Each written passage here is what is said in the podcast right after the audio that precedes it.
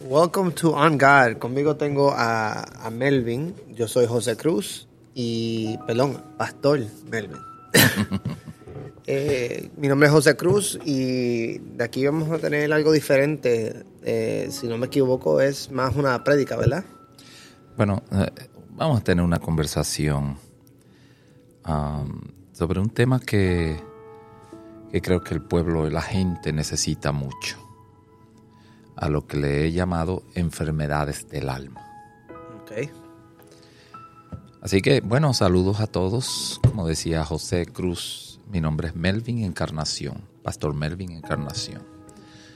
Un placer para mí poder llegar hasta todos ustedes y así traer una palabra. Esperamos que sea de mucha bendición. Mucha bendición. Eh, so, ¿Cómo era el título otra vez? Enfermedades del alma. Enfermedades del alma.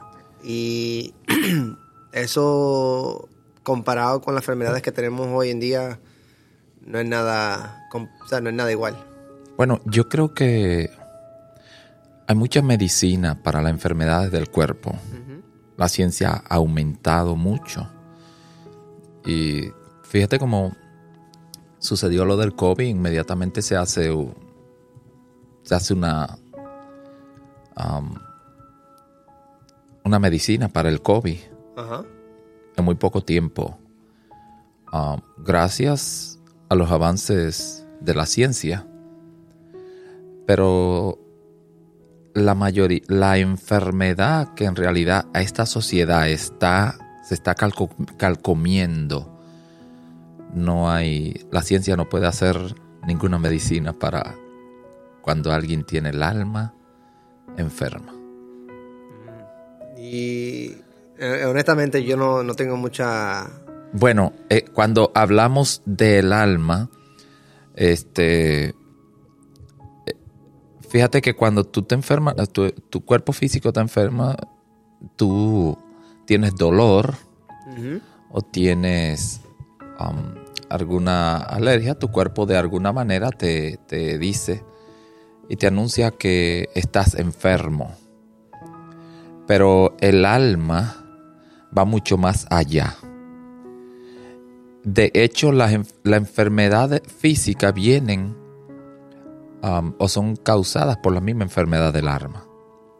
Esta enfermedad del alma yo le llamo la depresión, que es una de las cosas que quiero compartir, este, cómo viene, qué es lo que sucede, cómo y cómo nosotros en Cristo podemos ah, vencer la depresión.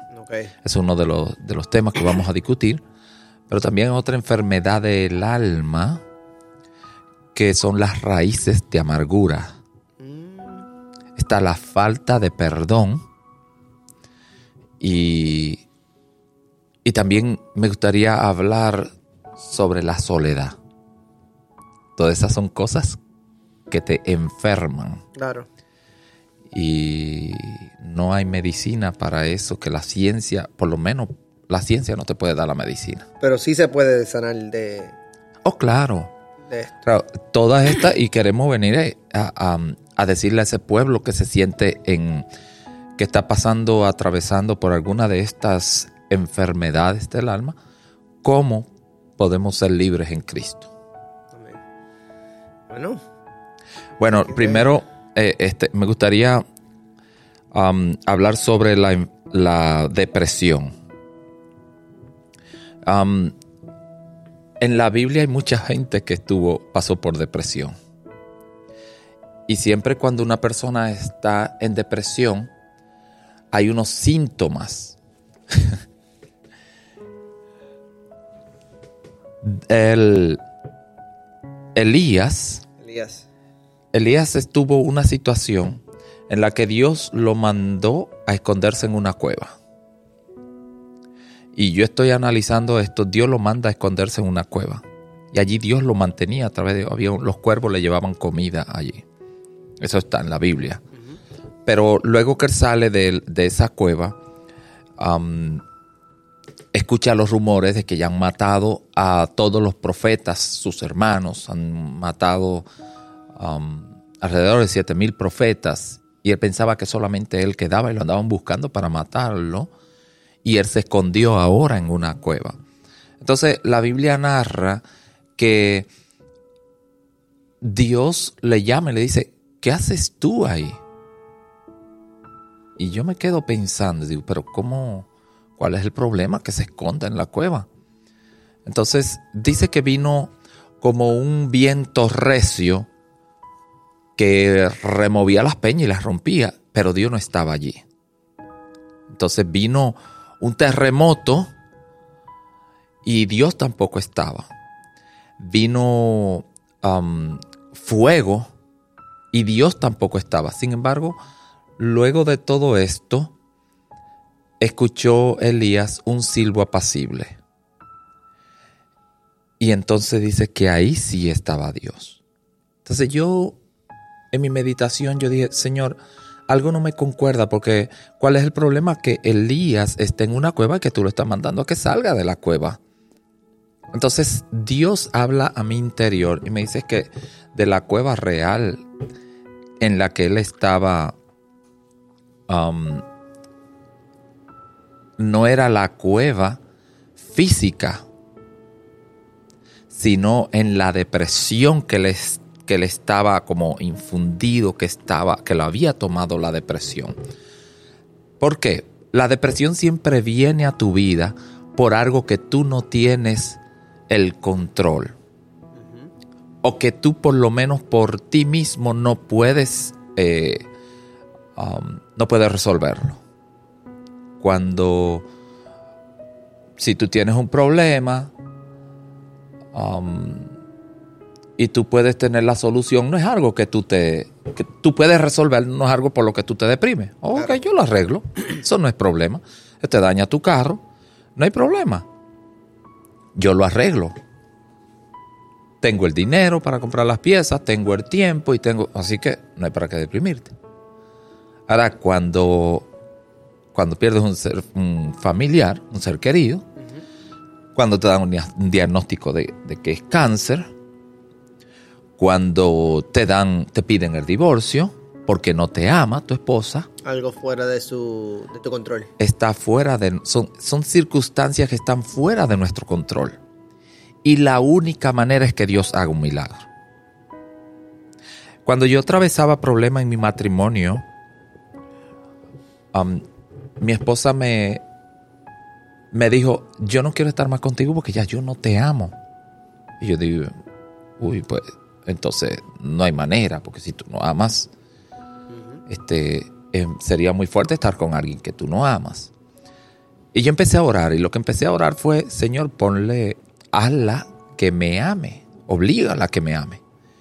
Y el Señor me habló y me dijo, yo no la puedo obligar que me ame a mí. Porque ella tiene un libre albedrío. Sin embargo, digo yo, ¿y cómo vamos a resolver esto orando? Si te estoy orando y tú lo que me contestas es que tú no puedes obligarla a que te ame a ti, imagínate qué para mí. me dice, mira, cuando donde hubo amor, el amor es eterno, el amor nunca se acaba. Uh, eso está bueno. La Biblia dice, Dios es amor y nunca dejará de ser. Por eso no existe para mí el no te amo, pero tú me amabas, sí, pero ya no. Es mentira del diablo. El amor nunca morirá. ¿Y qué pasó? Porque ya no está esa pasión, porque ya no está ese deseo.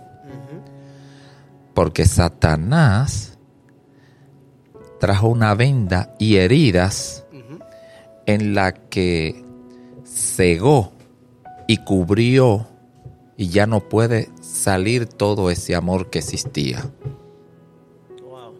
Entonces, pero si realmente hubo amor, ese amor nunca morirá. Por eso hay gente que normalmente dicen, donde hubo fuego, ceniza queda. Claro. Y yo estoy muy de acuerdo con que es verdad.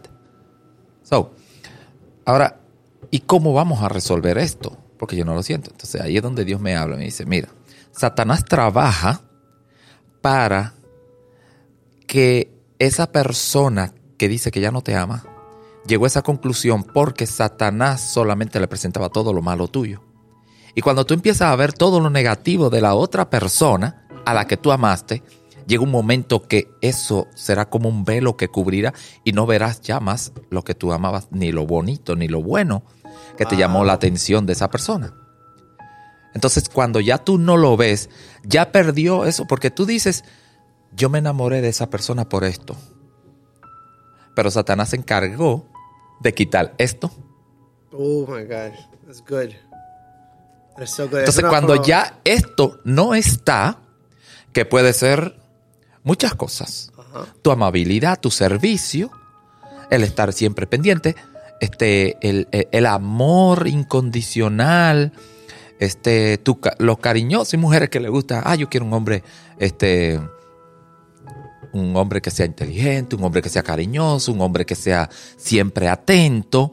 Y tú fuiste tan atento de esta muchacha y él se enamoró de ese servicio y de ese, de esa- de ese amor eh, que no lo consiguió en más nadie. Entonces, mi esposa me dice que ella el día que más se enamoró fue el día que me vio con una Biblia debajo del brazo que yo iba para la iglesia. En el momento que yo me quito la, en el momento que ya yo veo que ya no me ama, me pongo la Biblia bajo el Ponte brazo. Digo, digo, amor, ¿te Eso está acuerdas? bueno, está bueno. Entonces, otra cosa que alimentaba nuestra, nuestro amor fue que mi esposa y yo hablábamos mucho. Hablábamos horas y horas y horas y horas. Es como que ella nunca tuvo a alguien que la escuchara y que hablara con ella. Entonces, cuando yo le dedicaba tantas horas, horas y habla y habla y habla y habla y habla y habla. Y ella era tan feliz que se enamoró. Llega un momento que yo lo que quiero es estar con el control y la televisión y viendo películas. Y cuando él me hablaba, güey, muévete del medio, yo estoy viendo la película, no interrumpa. Entonces, es, you know what? I don't love you anymore. Ya no te amo. Entonces, cuando hablamos que ya estamos para divorciarnos, digo, güey, güey, güey, pero ¿qué fue lo que pasó aquí? Y ella me dijo, es que tú y yo ni siquiera hablamos. Digo, oh. Ahí caí en tiempo y digo, es que ella y yo lo que hacíamos en nuestro noviazgo era hablar. Y hablábamos tanto que, que no nos cansábamos. Se nos secaba la, la boca de tanto hablar y no, no nos cansábamos. Y ella le agradaba que sea, ser escuchada. Ahora, cuando no tiene alguien que la escuche, entonces se siente vacía y dice, esto no, no, no, no es lo que era. Entonces ahora Satanás solamente dice, tú no te escucha, no te sirve, no está atento, no lo necesitas. Entonces Dios me habla y digo, ¿y qué vamos a hacer? ¿Cómo yo puedo mejorar para que regrese ese amor? Ahí es donde viene. Ahí es donde Dios va a trabajar a través del Espíritu Santo. Tú empiezas a orar y a ayunar y a buscar y el Espíritu Santo empezará a revelarle a ella todas las cosas buenas tuyas. Pero vuelve a ser atento, vuelve a escucharla, suelta el control y dedícale ese tiempo a ella. Y así empecé a trabajar nuevamente como cuando éramos novios y volví a tener a aquella mujer tan enamorada como ahora con más madurez. Claro, o sea, no es que te estás revelando, ay, no es que estás forzando a la persona que te ame, pues, sino enseñándole, tú te enamoraste por esto, esto. Que el amor realmente nunca se fue. Claro, Lo que cambió fue el estar atento y, el, y lo que a ella le enamoró y le llamó la atención de ti. Porque yo te voy a decir una cosa. Habían muchas mujeres cuando yo la elegí a ella. Habían muchas otras que yo pude elegir. Pero hubo algo que me enamoró de ella que no lo tenía ninguna. Entonces, cuando nació ese amor, por, la, por lo que sea, claro. ese amor jamás dejará de ser. Nadie podrá arrancarlo. Ahora, con nuestro comportamiento, sí podemos traerlo. Ahora, ¿qué pasa cuando, qué pasa cuando te piden el divorcio? Ahí es donde tú no tienes control.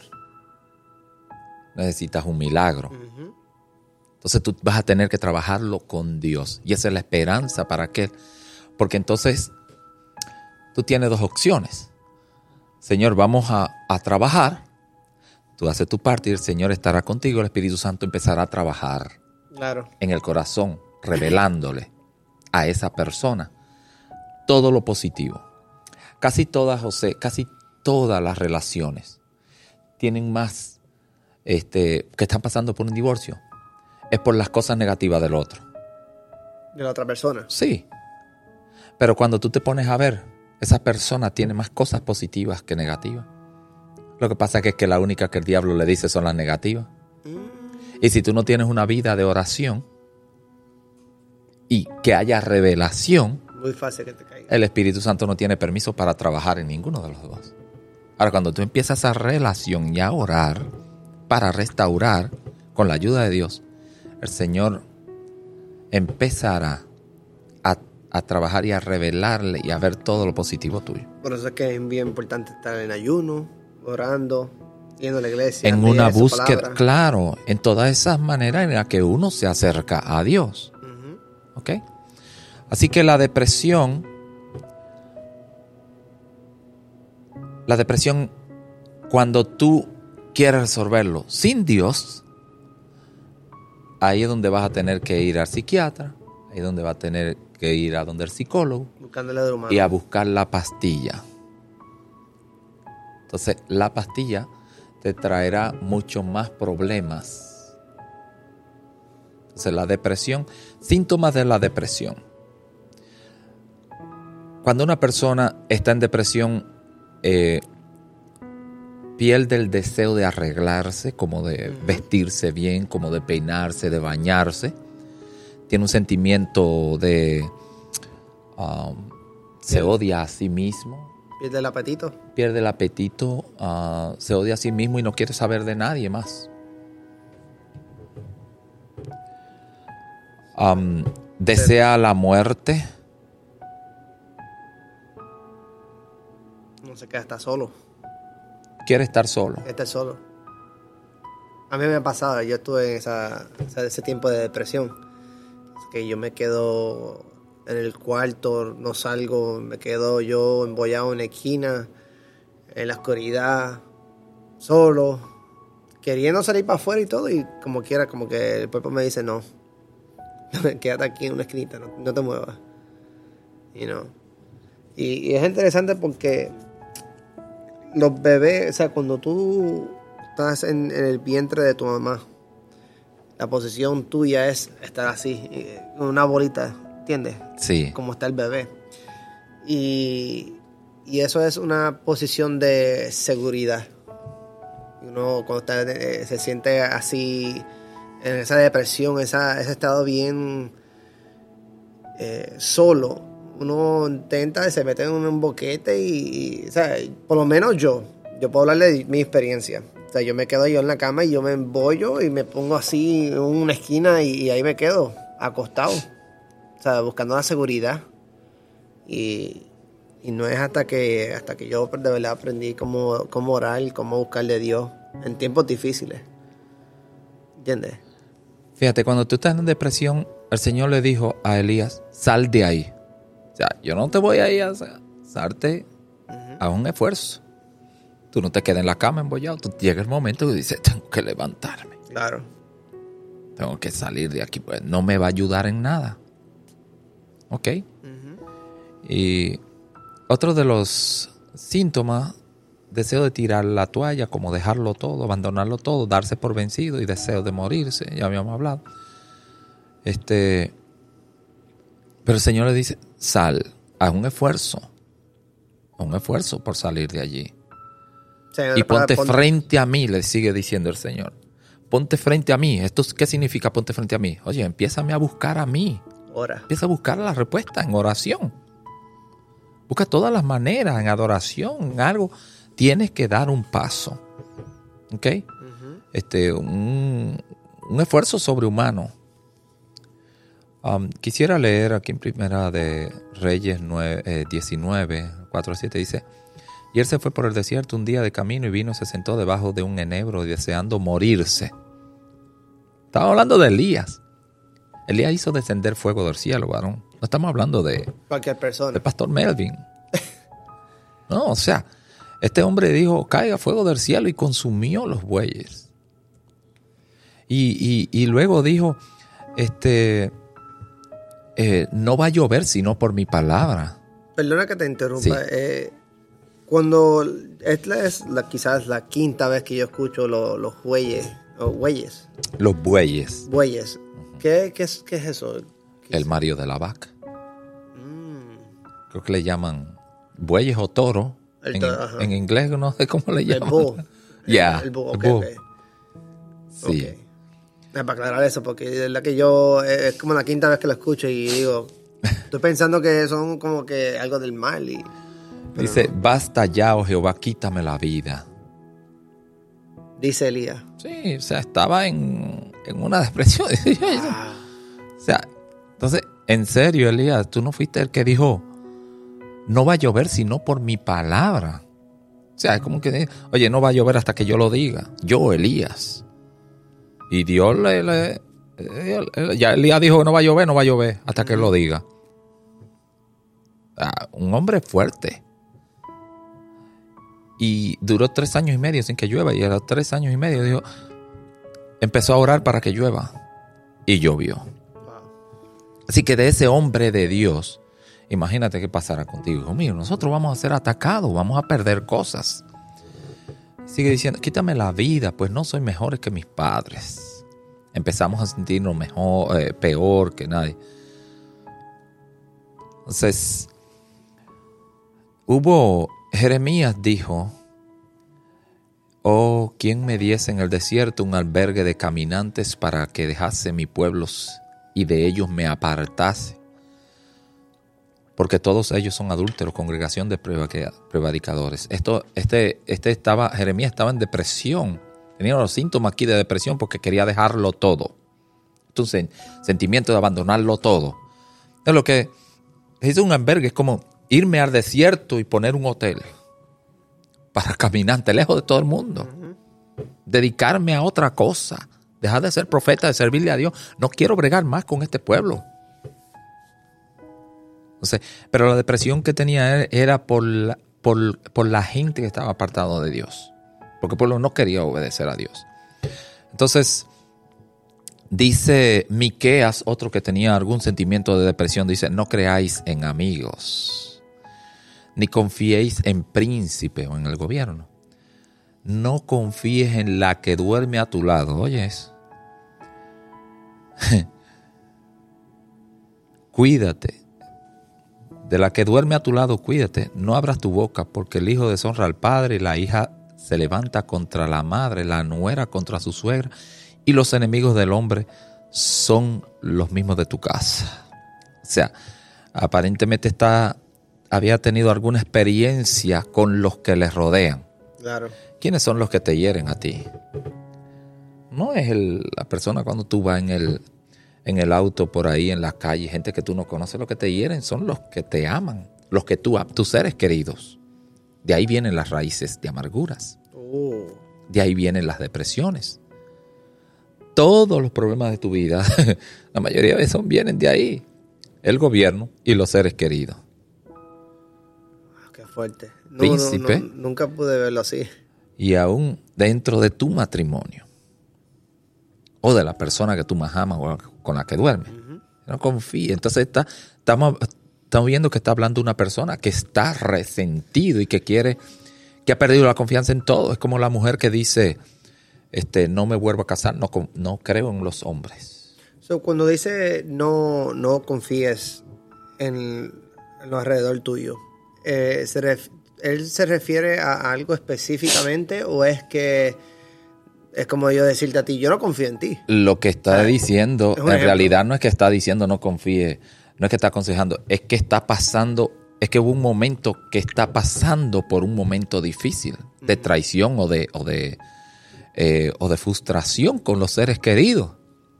Y todo el mundo aparentemente, o sea, es una persona que está bajo depresión y suelta un desahogo. Porque es difícil ¿Qué? cuando te traiciona la que duerme contigo, con la que tú has trabajado, o con el que, cuando aquel hombre con el que tú le soportaste todo el tiempo de pobreza y ahora que está en una mejor posición, se busca a otra más joven que tú. Muchas mujeres, miles, han pasado por esta situación. Hay hombres que han puesto a estudiar a la mujer para que puedan crecer y después la mujer ya, él no está a la altura de ella y lo dejan y se buscan otro profesional. Wow. Entonces, ¿cómo te sientes? Si eso me pasa a mí. Entonces, entonces esto lo comparto para que tú veas que en la Biblia hubieron hombres de Dios, grandes hombres de Dios. Ahora, ¿por qué Dios permite las aflicciones? Satanás la trae para destruir, sin embargo, Dios lo permite para que tú seas fuerte, para que te fortalezcas. Las aflicciones llegan a tu vida para acercarte, para acercarte más a Dios, para que tengas un testimonio poderoso, para darte autoridad, para llevarte a otro nivel en Dios y para que saque a otros de la misma situación. Ahora ves lo que pasa, porque tú, tú que pasaste por depresión, yo que pasé por depresión, pero salí de esa cueva. Entonces, yo quisiera definir más o menos lo que es una cueva. Yo sé que todo el mundo sabe lo que es una cueva física, pero ¿qué es lo que, o sea, cuando tú estás en una cueva, las cuevas son este, húmedas, oscuras, y hay animales feroces que viven en ellas, en la que no es apto para un humano vivir. Entonces, ahora Elías que está en una cueva, Dios describe que la real cueva es la depresión en la que está y tiene la misma característica de, de una cueva física. Entonces, una cueva húmeda y fría, que es lo que pasa con la persona que está en depresión. Está frío espiritualmente. Entonces, una cueva física donde hay murciélagos, donde puede haber un oso, donde puede haber un león, donde hay unas arañas que ni siquiera de, ah, desarrollan la vista, son ciegas porque viven en un mundo oscuro. Entonces, la cueva es oscura, no te resplandece la luz de Dios cuando tú estás en la cueva de la depresión. Se convierte en una enfermedad espiritual, una enfermedad del alma porque lo que afecta aquí es tu alma. Y también ya después que afecta tu alma, afecta tu cuerpo físico porque hay cientos de enfermedades que traen, que traen la misma depresión. Es interesante la forma que, tú usas este, la cueva y, el espíritu a la misma vez. yo, yo creo que te escuché una vez, pero no, no captivé como lo estás diciendo ahora. Bueno, la característica, fíjate que la depresión, ¿qué traen las enfermedades? Eh, del alma, lo que traen es oscuridad, frialdad y posiblemente influencia de los demonios. Wow. Para completamente sacarte del propósito de Dios. That's crazy. Que tú has entrado un momento de aflicción, un momento difícil, yes. Pero Dios había permitido esto para llevarte a otro nivel, para hacer un testimonio, como acabo de decir, para que tenga más autoridad y para que tú tengas la manera de cómo tú saliste, poder ayudar a otros a salir. No, está, fuerte la, la, la, que tienes ahí. Entonces, oscuridad, frío, húmedo y la influencia de los murciélagos. y la peste a la caca del murciélago que vive en la cueva. El excremento o el guano. Que son, ¿qué es lo que mora en la oscuridad? Son los demonios. Entonces cuando tú estás en la depresión, ¿qué es lo que tú estás escuchando? Voces. mátate. Tú no eres, tú no sirves. Tú no vas a poder, nunca podrás vencer. Nadie te quiere, nadie te ama. Tú no vas a poder. Nadie cree en ti, nadie confía en ti. Y esto es la influencia que tú estás escuchando. Los murciélagos te están tirando guano en la cara. Está muy está demasiado bueno. Espero que, que esto le toque a mucha gente, ¿verdad que sí? Sal de la cueva y ponte frente a mí, dice el Señor a Elías. Aquí da, aquí el Señor me enseñó cómo ayudar a una persona cuando está enfermo del alma a salir. Porque yo le dije, pero normalmente el Dios que conocemos es el Dios que se mueve en el fuego. ¿Ah? Porque, ¿cómo vino el Espíritu Santo allá en el día de Pentecostés? Como lengua repartida de fuego. Ese es el Dios que yo conozco. Y allá en Sinaí, que es lo que había terremoto cuando Dios hablaba. Había terremoto, temblaban las lomas, las montañas. Y ahora me dice, Dios no está ahí. Sin embargo, en el sirvo apacible ahora está Dios. Y el Señor me dice, para tú tratar con una persona en depresión, no es un Dios, no es un consejero con el fuego. Tú tienes que salir en el nombre de Jesús. Yo te levántate, levántate. Dios te está llamando. Dios, tú eres un cristiano. Pues, ¿cómo tú puedes estar en depresión? Ajá. Sí. Ah, muy bonito. Tú no fuiste el que recibió el diagnóstico que es cáncer. A ti no fue que te pidieron el divorcio. Por eso tú le estás hablando así a una persona en depresión. A una persona en. Tú sabes lo que significa el silbo apacible está hablando de una persona muy amorosa que sin hablar lo abraza y le dice, yo estoy contigo y te voy a ayudar a salir de ahí. Vamos a orar juntos. Yo sé que lo que está pasando es fuerte, pero vamos a orar a Dios. Yo estoy aquí, yo voy a orar por ti, yo voy a interceder por ti. Yo te voy a abrazar, yo te voy a ungir. Vamos a salir de esta. Entonces el Padre viene y con un silbo apacible significa un abrazo. Significa algo muy sencillo porque la persona que está en depresión necesita de mucha sencillez y una persona muy afable, cariñosa que esté y que lo abrace. Sin hablar, sin leerle mucho la Biblia. No que leer la Biblia sea malo, pero que muchas veces lo que vamos es, Señor te llama, Señor esto, que, que, Dios te pasa por las tribulaciones, pero... Ajá. Ninguno de nosotros somos perfectos. En ese momento, no le hable ni del propósito, ni de esto, de lo otro. Dale un abrazo. Y ora. Que es lo más que necesita. Hubieron personas que llegaron a donde Job, cuando Job lo había perdido todo. Y sentaron, durante cuatro días allí no hablaron ninguno pero estaban ahí. Días no hablaron. Porque decían, pero este era el hombre de Dios. Yo estoy completamente, no sé cómo, lo mejor que puedo hacer es callarme. Y un momento, yo no sé qué decirte, pero estoy aquí. Wow. Eso suena como un silbo apacible, un canto loable, afable, cariñoso. Tú comentaste al principio que, que Dios no estaba ahí.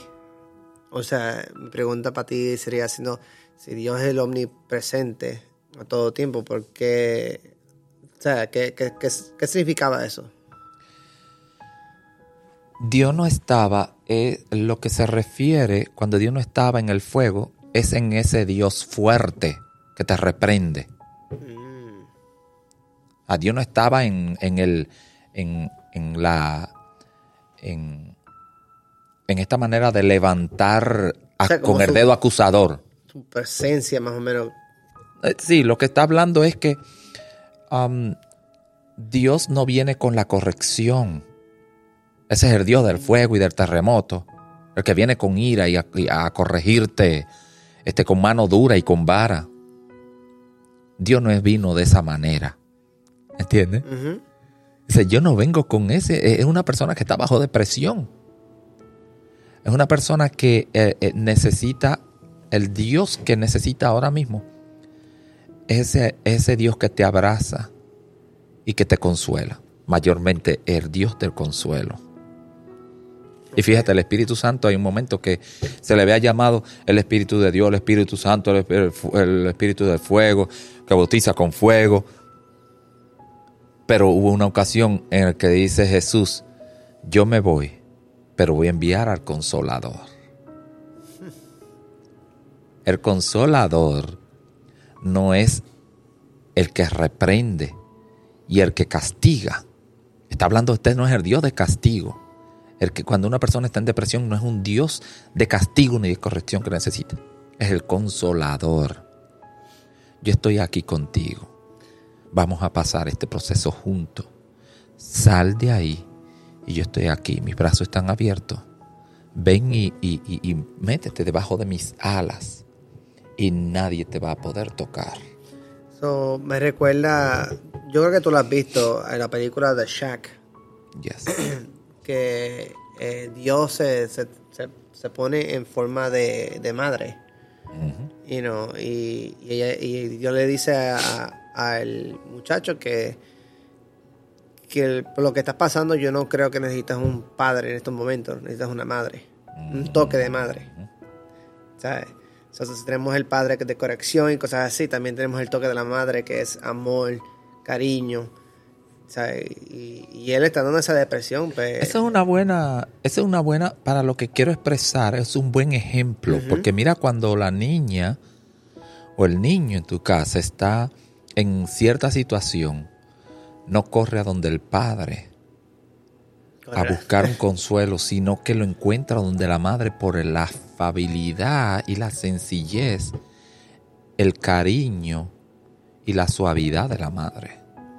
El hombre más tosco. Pero hay un momento en el que el niño necesita el carácter del padre. Cuando necesita el carácter, él no va donde mami, va donde papi. Hmm. Porque esto, lo que está buscando es algo diferente. Ah, bueno. Situaciones de enfermedad que la que pasó David. Dice, se llenó de amargura mi alma y en mi corazón sentía punzadas. Esto es ataque cardíaco, esto es taquicardia. dice, un momento difícil, dice, se, llenó de amargura mi alma a través de la depresión. Está hablando de David, el rey, el gran rey.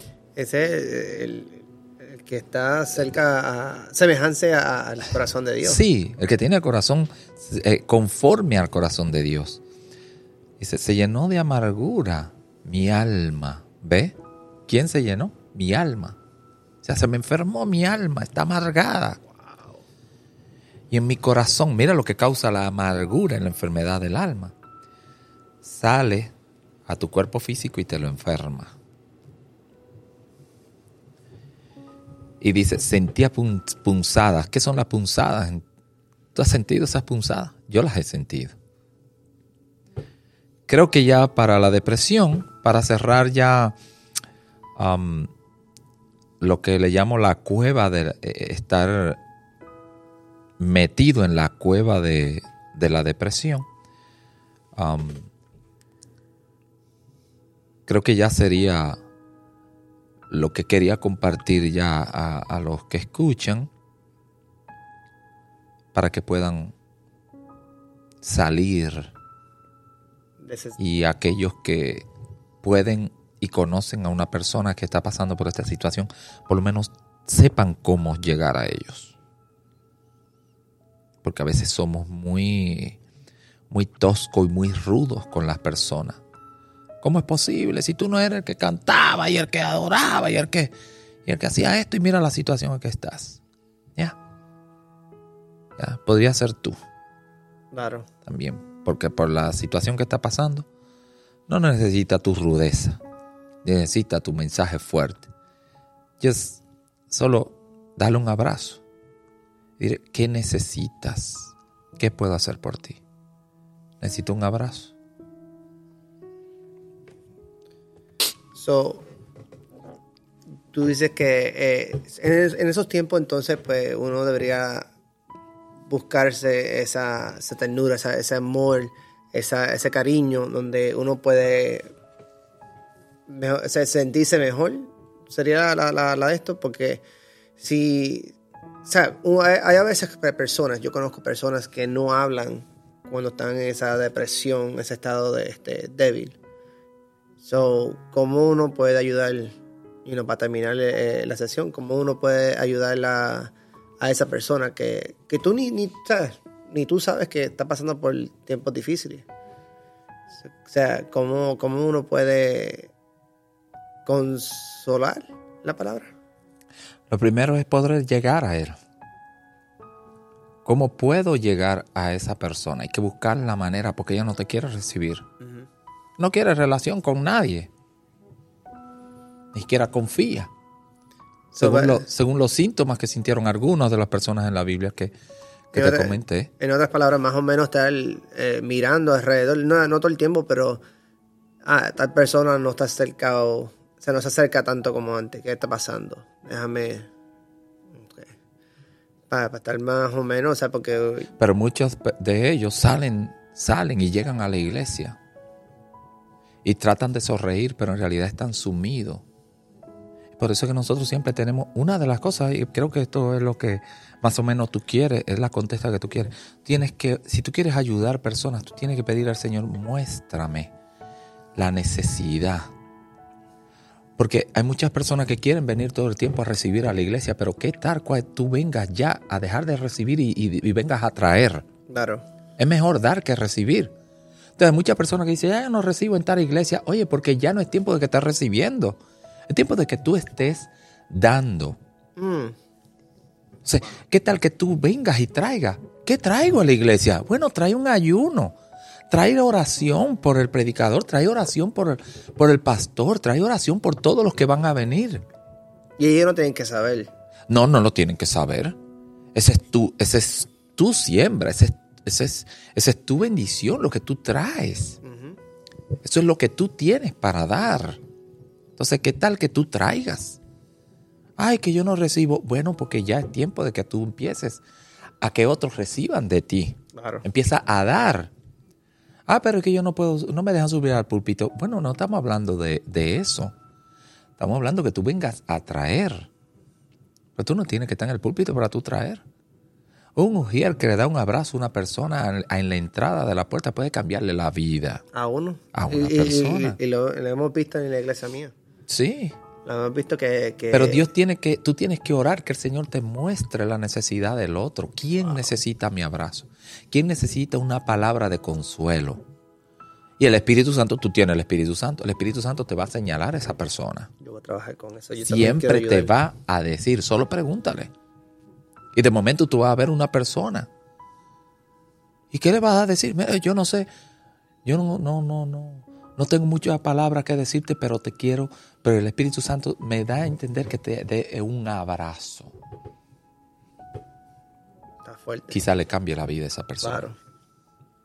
Porque esa persona dice, Señor, me siento solo. Entonces, en, este, en esta segunda parte del podcast quisiera um, compartir sobre la otra cueva, que son las raíces de amargura. Oh, No, eso vamos. Eso vamos a hablar en, el- en el- en la segunda parte porque ya estamos más o menos en, ya en estos tiempos. So, para las personas que quieran este eh, buscar y ayudar, por favor, no, no se queden atrás. eh. Pídanle, como dijo Melvin aquí, que, que, que les revelen a esa persona para, para que ustedes puedan ayudarle a, a ellos, abrazarle, por lo menos traer una palabra. Y no, hay a veces que un abrazo, como dijiste, es todo lo que necesitan. So, Pastor, te quiero dar las gracias otra vez este, por, por esta sesión aquí. Este, definitivamente vamos a tener que expandirle para una segunda parte. So, yo no sé si quieras este, decir unas últimas palabras eh, you know, antes de irnos y, y pues, Yo lo que me gustaría es orar por cada uno de ustedes ahora y, y pedir al Señor que, que les ayude y que se pongan frente a Él. Es la mejor manera de que ustedes salgan. Ponte frente a tu Padre Celestial, que significa empieza a buscarlo a Él, ahí en el lugar donde estás. en medio de esta situación tan difícil por la que está pasando, en la que tú no tienes el control para resolverlo. Pero Dios tiene el control, Él te dará la manera. Y yo oro que tú te levantas en el nombre de Jesús y sale de la depresión. Yo oro que el Señor te dé las herramientas y que al tú salir de esa cueva, Dios formará un testimonio en tu vida para que puedas ayudar a otro y llevarte al propósito ahora con un testimonio poderoso por Jesús. Amén. Bueno, que lo que están escuchando, por favor, gracias por escucharnos este y, por favor denle share a, este programa, o sea, Spotify, Apple Podcast. Pronto ya vamos a estar en YouTube, so, Muy bien. You know, este, les quiero dar las gracias a todos ustedes por estar escuchándonos y hasta la próxima.